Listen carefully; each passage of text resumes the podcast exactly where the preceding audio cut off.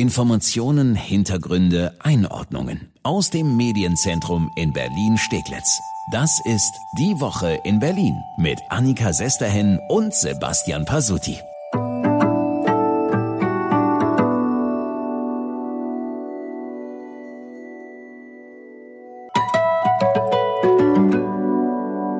Nicht so ängstlich und äh, wenn die Chance da ist, egal ob jetzt gegen die Infektion oder die Erkrankung ja. selbst, ich würde mich sofort impfen lassen. Einen haben wir also schon mal, der sich impfen lassen will, der Regierende. Michael Müller und damit hallo und herzlich willkommen zu unserem Podcast Die Woche in Berlin. Wie jede Woche fassen wir auch heute wieder für Sie zusammen, welche Themen Berlin aktuell bewegen. Ja, und diese Woche war das eine Meldung, die ja nicht nur hier uns in Berlin bewegt hat, sondern wirklich die ganze Welt. Es könnte ein Meilenstein sein auf dem Weg zu einem Corona-Impfstoff. This is the news that we've been waiting to hear. Pfizer and BioNTech reporting the first results from their phase 3 vaccine trial. La France qui reste prudente quant à l'arrivée d'un vaccin. Hier Pfizer faisait sensation. Pfizer та BioNTech называют своим великим успехом. Gute Nachrichten sind selten geworden in diesem Jahr. Heute gibt es eine. Sie heißt BN BNT 162b2. Ja, so ist der sperrige Name des Corona-Impfstoffs, den das Mainzer Unternehmen BioNTech und der US-Pharmakonzern Pfizer entwickelt haben. Und die sagen, der Impfstoff, der bietet einen 90-prozentigen Schutz gegen das Coronavirus. Konnte ich erstmal gar nichts mit anfangen. 90 Prozent klingt erstmal gar nicht so viel. Man will ja irgendwie 100 Prozent haben. Aber nur mal zum Vergleich, die Grippeimpfung, die es so jedes Jahr gibt, die bietet so immer so zwischen ja 50 bis 60 prozentigen Schutz. Also das klingt schon vielversprechend, aber jetzt kommen die Abers im Plural. Es sind die Hersteller, die das über den Schutz sagen. Die Studie muss noch unabhängig erstmal überprüft werden. Und zweitens, es gibt noch keine Zulassung. Also es fehlen ja noch Daten, besonders zu Nebenwirkungen, sagte uns Charité-Forscher Live Erik Sander. Bei allen Impfstoffen müssen wir immer sehr, sehr genau auf Nebenwirkungen achten, weil Impfstoffe gibt man ja gesunden Personen und da ähm, will man natürlich als allererstes einen sicheren Impfstoff geben und keinen Schaden anrichten. Ähm, das, was wir bisher an Sicherheitsdaten vorliegen haben, ähm, sieht erstmal gut aus, sieht so aus, als ob man schon leichte Nebenwirkungen von diesen Impfstoffen bekommen kann, also ein bisschen Schmerzen im Arm, vielleicht auch äh, kriegt man auch äh, ein leichtes Krankheitsgefühl. Das ist aber im Prinzip das ist ja eigentlich auch das Prinzip der Impfung. Es gaukelt dem Körper eine leichte Infektion vor und er macht eine Immunreaktion. Also man merkt, man spürt im Prinzip die Immunreaktion. Was ist jetzt mit schwereren Nebenwirkungen? Die sind bisher in den Studien nicht aufgetreten. Zumindest wurde die nicht berichtet. Und ähm, der Beobachtungszeitraum, der jetzt angeschaut wird für, bei den amerikanischen Zulassungsbehörden, der wird zwei Monate umfassen. Also die Probanden müssen zwei Monate lang geimpft äh, äh gewesen sein. Und dann schaut man sich in diesen 40.000 ähm, äh, Probanden, 20.000 davon ungefähr hatten den Impfstoff bekommen, an, ob es schwere Nebenwirkungen gab. Diese Probanden werden aber auch weiterhin nachbeobachtet. Selbst wenn es dann eine vorläufige Zulassung gibt, wird das immer weiter beobachtet. Wenn es dann ähm, zu auch selteneren Nebenwirkungen kommt, kann das immer noch dazu führen, dass die Zulassung zurückgezogen wird. Ja, wir sind also noch lange nicht am Ziel, noch viele Fragen zum Impfstoff, aber das heißt ja nicht, dass man sich jetzt zumindest mal nicht darauf vorbereiten kann, dass es auf kurz oder lang so einen Impfstoff gibt. Und das macht der Senat hier in Berlin inzwischen auch, sagt der Regierende. Wir richten uns darauf ein, dass wir möglicherweise schon im Dezember eine entsprechende Infrastruktur haben. Aber es kann dauern. Das sind ja auch noch Erfahrungen, die man sammeln muss jetzt damit. Also ob das im Dezember mhm. klappt, vielleicht im Januar oder Februar, wenn alles gut geht mit diesem Impfstoff. Wir richten uns so darauf ein, dass wir möglichst schnell sind. Also Michael Müller will, dass schon nächsten Monat geimpft werden kann. Das ist ehrlich gesagt sehr optimistisch, aber besser als jetzt zu trödeln. Ne? Es gibt ja doch einiges zu bedenken. Es geht los bei der Produktion. Die wird wohl größtenteils Pfizer übernehmen, also in den USA. Ja, das wird in einer großen Produktionsanlage passieren im US-Bundesstaat Michigan. Ich hoffe, ich spreche das richtig aus. Die Stadt heißt Kalamazoo und da geht's dann an den Weitertransport. Knapp 1000 kleine Fläschchen mit je fünf Impfdosen, die kommen in so eine eigens entwickelte Box. Die hat so etwa die Größe eines Wasserkastens und diese Box wird dann mit Trockeneis gefüllt. Das reicht erstmal für zwei Wochen. Der Impfstoff, der muss nämlich gut gekühlt sein, damit er haltbar bleibt. Minus 70 Grad. Wow. Minus 70 Grad müssen da in der Kiste sein, ja. Ja, täglich sollen dann sechs Lastwagen in Kalamazoo vollgeladen werden und den Impfstoff an Logistikunternehmen UPS oder DHL oder so übergeben. Ab Fabrik soll er dann binnen zwei Tagen in den USA ausgeliefert sein, innerhalb von drei Tagen dann weltweit und dann geht's eben auch nach Deutschland. Pfizer rechnet mit etwa 20 internationalen Frachtflügen und zwar jeden Tag. Ja, dann kommen die Kisten also hier in Berlin an, am BER dann jetzt und werden zu einem Lagerzentrum gebracht. Vielleicht übernimmt diesen Transport vom Flughafen zum Lagerzentrum die Bundeswehr, das ist aber noch offen. Der Standort des Lagerzentrums, der ist auch noch offen und der soll auch geheim bleiben, aus Sicherheitsgründen. Wer weiß, wer da was im Schilde führt. Ja, und von diesem Lager sollen die Impfstoffe dann zu den Impfzentren hier in Berlin gebracht werden. Und davon plant der Senat so einige, sagt Gesundheitsstaatssekretär Martin Matz. Hier haben wir natürlich rechnerische Grundlagen dahinter geschaffen um festzulegen, wie wir tatsächlich eine so große Zahl an Impfungen in, in, vergleichsweise überschaubarer Zeit hinbekommen können und sind erstmal rechnerisch zu dem Ergebnis gekommen, dass wir sechs Impfzentren in der Stadt brauchen würden, die je 15 Impfplätze haben. Die genauen Standorte der Impfzentren sind auch noch nicht bekannt. Da wird noch gesucht. Und das macht ein alter Bekannter, kann man sagen, nämlich Ex-THW-Chef und Ex-Landesbranddirektor Albrecht Brömmer. Er ist mit Planern unterwegs und schaut sich verschiedene ähm, Gebäude an, in denen möglicherweise Impfzentren realisiert werden können. Das Ziel ist dann oder die Notwendigkeit ist auch dann dort relativ schnell diese Einrichtung dann vorzunehmen. Im Gespräch sind da ein Standort an den Messehallen. Außerdem kommen die Krankenhäuser als Standort äh, in Frage, denn die haben ja auch äh, Möglichkeiten, die Kühlkette einzuhalten. Ja, und dann sind wir also in einem dieser Impfzentren. Wir haben gehört, sechs Standorte, A15 Plätze, heißt 90 Menschen könnten zeitgleich geimpft werden hier in Berlin. Bevor das jetzt aber alles verwirrend wird, wir lösen mal einfach auf. Es sollen täglich 20.000 Menschen hier in Berlin geimpft werden. Ganz schöne Zahl, finde ich. Und das wohl zweimal innerhalb von drei Wochen. Erst dann wäre diese Impfung auch wirksam, wenn es denn diese BioNTech-Pfizer-Impfung ist. Auch da, wir haben es gesagt, sind noch einige Fragen offen. Ja, aber es gibt auch schon an anderen Stellen Klarheit. In der ersten Phase würde der Senat nämlich gerne 400.000 Menschen freiwillig impfen lassen.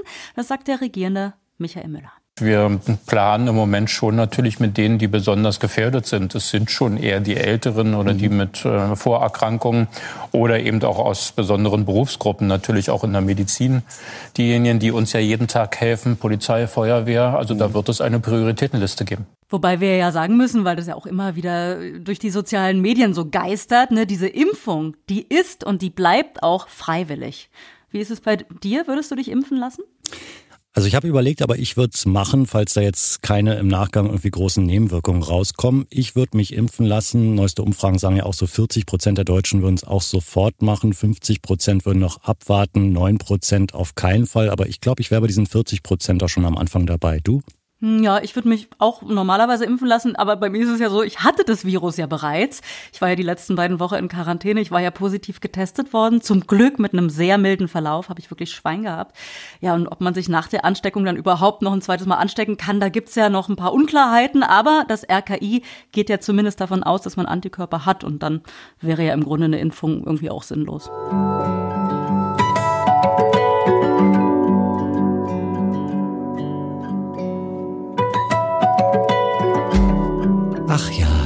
Scheiden tut weh, aber lieber ein Ende mit Schrecken als ein Schrecken ohne Ende. Damit hast du heute dein Sprichwortkontingent schon aufgebraucht und auch für dieses Thema aufgebraucht. Wobei, was du sagst, das trifft es auf jeden Fall. Es trifft beides ganz gut. Es geht nämlich um eine wirklich never-ending Story. Es geht um Franziska Giffey und ihren Doktortitel. Ja, schauen wir mal kurz zurück. Etwa zwei Jahre ist es her, da tauchten Vorwürfe auf. Franziska Giffey hat in ihrer Doktorarbeit, die sie an der FU geschrieben hat, am Otto-Suhr-Institut, soll sie abgeschrieben haben. Ja, haben wir alle mitbekommen aus den Nachrichten. Und was dann folgte, war ja, dass die FU die Arbeit erstmal geprüft hat. Das hat wirklich ewig und drei Tage gedauert. Und am Ende stand das Ergebnis fest. Franziska Giffey bekommt eine Rüge und darf aber ihren Doktortitel behalten. Ja, und damit dachten wir, Glück gehabt, die Affäre hat sie mit dem blauen Auge überstanden, aber nix da, Pustekuchen. Es gibt mittlerweile mehrere Rechtsgutachten, die zu dem Ergebnis kommen, die FU hätte gar keine Rüge aussprechen dürfen, oder zumindest mal in diesem Fall nicht. Wenn, dann gehe das nach den Regeln der FU nur in einem minderschweren Fall, und das ist der Fall Giffey definitiv nicht. Deshalb peinlich, peinlich, die FU wird die Doktorarbeit von Franziska Giffey nochmal prüfen. Ja, und das bedeutet, wir nehmen dieses Thema mit in den Wahlkampf, in dem ja die ganz großen Hoffnungen der Berliner SPD auf Franziska Giffey liegen. Ne? Sie soll ja das Rote Rathaus für die SPD retten. Ja, und so schlecht stehen ihre Chancen eigentlich nicht. Gefragt, wen die Berliner als Regierende haben wollen, sagen die aller, allermeisten Franziska Giffey. Zwar macht sich das für die SPD in den Umfragen noch nicht bemerkbar, aber ein bisschen haben wir ja noch bis zur Wahl nächsten Herbst. Ja, und eigentlich wollte Franziska Giffey jetzt richtig durchstarten mit dem Wahlkampf. Stattdessen muss sie sich jetzt wieder mit diesem blöden Thema rumschlagen, mit dieser Doktorarbeit, die ihr da am Hacken klebt. Für mich ist da die große Frage, warum zur Hölle sagt sie nicht einfach, ey Freunde, ganz ehrlich, ich schenke euch den Titel, ich brauche den nicht, ich gebe ihn freiwillig ab. Ich glaube, den meisten Berlinern ist das doch irgendwie Schnurz, oder? Ob sie jetzt Frau Giffey wählen oder Frau Dr. Giffey. Ich glaube auch, Schnurz ist, glaube ich, das richtige Wort. Den Menschen ist wichtig, ob ich eine Wohnung finde in Berlin, ob die U-Bahn fährt, ob ich sicher auf die Straße treten kann. Also ich persönlich kenne jetzt wirklich niemanden, der seine Wahlentscheidung von einem Doktortitel in Politikwissenschaft abhängig macht. Ja, also nochmal die Frage, warum macht sie es nicht? Warum gibt sie diesen Titel nicht einfach ab? Ja, vielleicht der Form halber müssen wir erstmal sagen, sie kann ihren Doktortitel gar nicht zurückgeben. Der Titel kann nur von der FU entzogen werden. Da kann Giffey aber die FU drum beten. Und ich bin mir sicher, da sagt die FU jetzt nicht nein, wenn Frau Giffey dahin geht und sagt, bitte nehmt mir den Doktortitel weg. Tja, und damit zur Frage, warum hängt sie so dran an diesem Titel? Antwort, du, ich habe keine Ahnung. Ja, ich habe mich jetzt auch in der Berliner SPD mal umgehört, mit einigen gesprochen, die sagen auch, wir verstehen es einfach nicht, warum sie nach zwei Jahren und dem ganzen Hin und Her Hickhack jetzt immer noch so Sachen sagt wie, ich sehe dem erneuten Prüfverfahren der FU gelassen entgegen. Ja, nix da gelassen. Was wird denn jetzt passieren? Zu 99 Prozent kommt die FU zu dem Ergebnis, okay, wir haben nochmal geprüft, war doch kein minder schwerer Fall, der Doktortitel wird doch aberkannt. Könnte natürlich sein, dass sie so ein bisschen auf Zeit spielt. Ne? Wir haben ja vorhin gesagt, es hat ewig und drei Tage gedauert beim ersten Mal. Die Prüfung wird jetzt auch wieder eine Weile dauern. Vielleicht klappt es ja, dass es erst nach der Wahl im Herbst dann überhaupt fertig ist. Ja, kann schon sein, aber sie nimmt das Thema dann definitiv mit in den Wahlkampf. Das müssen wir sehen. Und die Opposition wird sich bedanken, ihr jedes Mal ansprechen, ihr aufs Brot schmieren, bis sich beim Wähler dann doch das Bild verfestigt. Giffey die Betrügerin. Und wenn das Ergebnis doch vor der Wahl kommt, wird es erst recht irre. Giffey hatte schon vor dem ersten Prüfverfahren gesagt, wenn Sie mir den Doktortitel aberkennen, dann trete ich als Bundesfamilienministerin zurück, was sie ja gerade noch ist. Und dabei muss sie ja jetzt eigentlich bleiben bei diesem Rücktritt.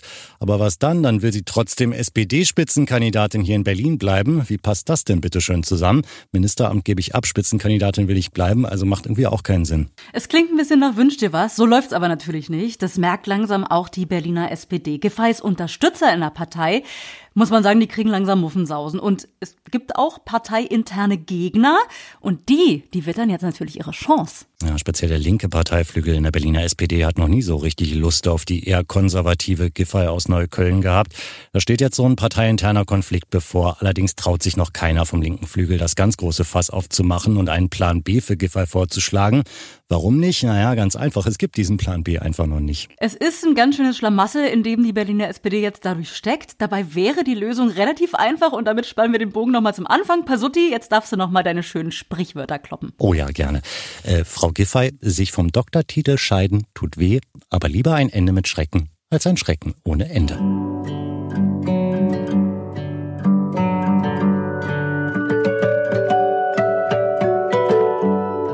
bist bestimmt eher der Typ Glühwein mit Schuss, war Pasotti? Äh, ich würde schon einen Schuss reinnehmen, ja. Die Frage ist nur, ob wir dieses Jahr überhaupt einen Glühwein trinken werden. Das ist ja fraglich. Vielleicht selbst gemacht zu Hause, aber so richtig, standesgemäß, auf einem Weihnachtsmarkt.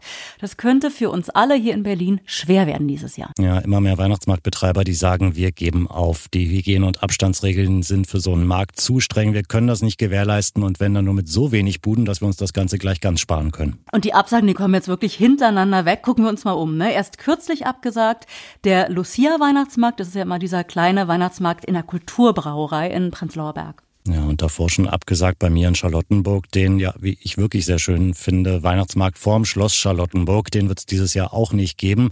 Auch nicht dem am Gendarmenmarkt in Mitte, einer der meistbesuchten in der Stadt, absoluter Touristenmagnet. Letztes Jahr waren 900.000 Besucher da. Finanzieller Verlust jetzt durch die Absage schätzungsweise irgendwas zwischen Festhalten 22 bis 25 Millionen Euro. Das sind schon echt krasse Dimensionen. Einige Weihnachtsmarktbetreiber haben sich deswegen auch Plan Bs, sage ich mal, überlegt. Und einige von denen haben jetzt aber doch gesagt, trotz Plan B, nee, komm, wir lassen es doch lieber ganz. Siehe, der kleine Geheimtipp Weihnachtsmarkt bei mir hier in Neukölln, der Alt-Rixdorfer Weihnachtsmarkt auf dem Richardplatz. Ja, wobei du natürlich weißt, so ein Geheimtipp ist das gar nicht. Das brummt da richtig, da ist immer mehr los gewesen in den letzten Jahren. Ist ja auch ein sehr spezieller Weihnachtsmarkt, den gibt's traditionell nur an einem Adventswochenende und es sind nur Stände und Buden von gemeinnützigen Vereinen erlaubt. Also egal, was man sich da gekauft hat, nebenbei hat man noch was Gutes getan. Problem nur, da der Markt nur auf dem Richardplatz ist und eben inzwischen so beliebt, war es immer brechend voll. Abstand halten ist da so gut wie unmöglich. Es gab schon Pläne, auszuweichen in den Britzer Garten. Ja, Britzer Garten, da wäre natürlich natürlich definitiv genug Platz, aber letztendlich hat sich dann der Bezirk Neukölln doch dagegen entschieden, schweren Herzens, wie Neuköllns Bürgermeister Martin Hickel gesagt hat. Aber er hat auch gesagt, unser aller Gesundheit ist wichtiger. Ja, ich befürchte, da hat er leider recht. In Spandau, da gab es auch einen Plan B. Der große Weihnachtsmarkt in der Altstadt Spandau sollte diesmal deutlich kleiner werden und der sollte auch umziehen auf das Gelände der Zitadelle. Müssen wir nochmal abwarten, ob das wirklich dazu kommt. Ja, man muss aber dazu sagen, ein paar Weihnachtsmärkte gibt es, die wahrscheinlich zumindest stattfinden werden. Mit weniger Ständen als sonst, so viel steht fest. Und natürlich auch mit Maskenpflicht. Aber immerhin, zum Beispiel soll es den vom Roten Rathaus am Alexanderplatz geben, auch der am Potsdamer Platz und an der Gedächtniskirche am Breitscheidplatz in Charlottenburg, da hätten wir auch noch eine Chance auf einen Glühwein. Ja, da in Charlottenburg haben wir mit Angelika Grüttner, der Pressesprecherin, gesprochen. Die hält jedenfalls bisher noch dran fest, dass das klappt mit dem Weihnachtsmarkt am Breitscheidplatz. Also nach jetzigen Stand ähm, ist geplant, dass der Weihnachtsmarkt ab dem 2. Dezember eröffnet wird. Durch Corona hätte er ja eigentlich am 23.11.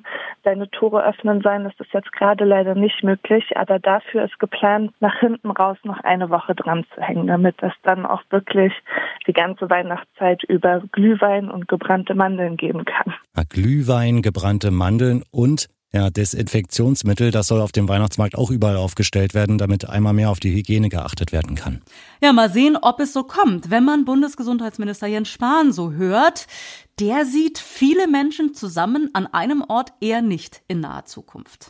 Er bezieht sich bei NTV dabei erstmal vor allem auf Feiern, die drinnen stattfinden. Eins kann ich jetzt schon sicher sagen, Veranstaltungen mit mehr als 10, 20 äh, Teilnehmern, die sehe ich den ganzen Winter nicht. Also die, die große Hochzeitsfeier, die große Geburtstagsfeier, übrigens auch die große Weihnachtsfeier. Das muss ich jetzt ehrlicherweise sagen, das sehe ich im Dezember und auch im Winter insgesamt nicht. Ja, also keine Firmenweihnachtsfeier dieses Jahr. Also den angeschickerten Kollegen aus der IT-Abteilung oder so, der ganz laut gröhlend und komplett schief Karaoke mitsingt, den werden Sie wahrscheinlich dieses Jahr nicht miterleben. Hast du, ich fühle mich irgendwie gerade angesprochen. Ich bin zwar nicht IT-Abteilung, aber ich erinnere mich dunkel an Karaoke-Sessions zu Weihnachten, nicht wahr? Na toll, jetzt hast du dich selbst enttarnt. Ich habe extra IT-Abteilung als Verschleierung der Tatsachen gesagt. Ja, ich erinnere mich auch, Pasotti, bei einer Weihnachtsfeier. Leider musst du da dieses Jahr drauf verzichten, aber versprochen, hier im Podcast, ich sing dir vor Weihnachten noch was. Nein! Vielen Dank, dass Sie reingehört haben in unseren Podcast Die Woche in Berlin und wir hören uns bald wieder. Ja, einmal die Woche gibt es unseren neuen Podcast. Immer freitags fassen wir die Top-Themen der Woche für Sie zusammen zu finden. Überall, wo es Podcasts gibt, auch auf berlinerrundfunk.de und erst2.de. Ja, und wir freuen uns auch immer, wenn es Ihre Zeit zulässt, wenn Sie uns eine gute Bewertung da lassen, bei iTunes zum Beispiel oder bei Spotify. Ja, vielen Dank und bis dahin, wie immer, schöne Woche von uns.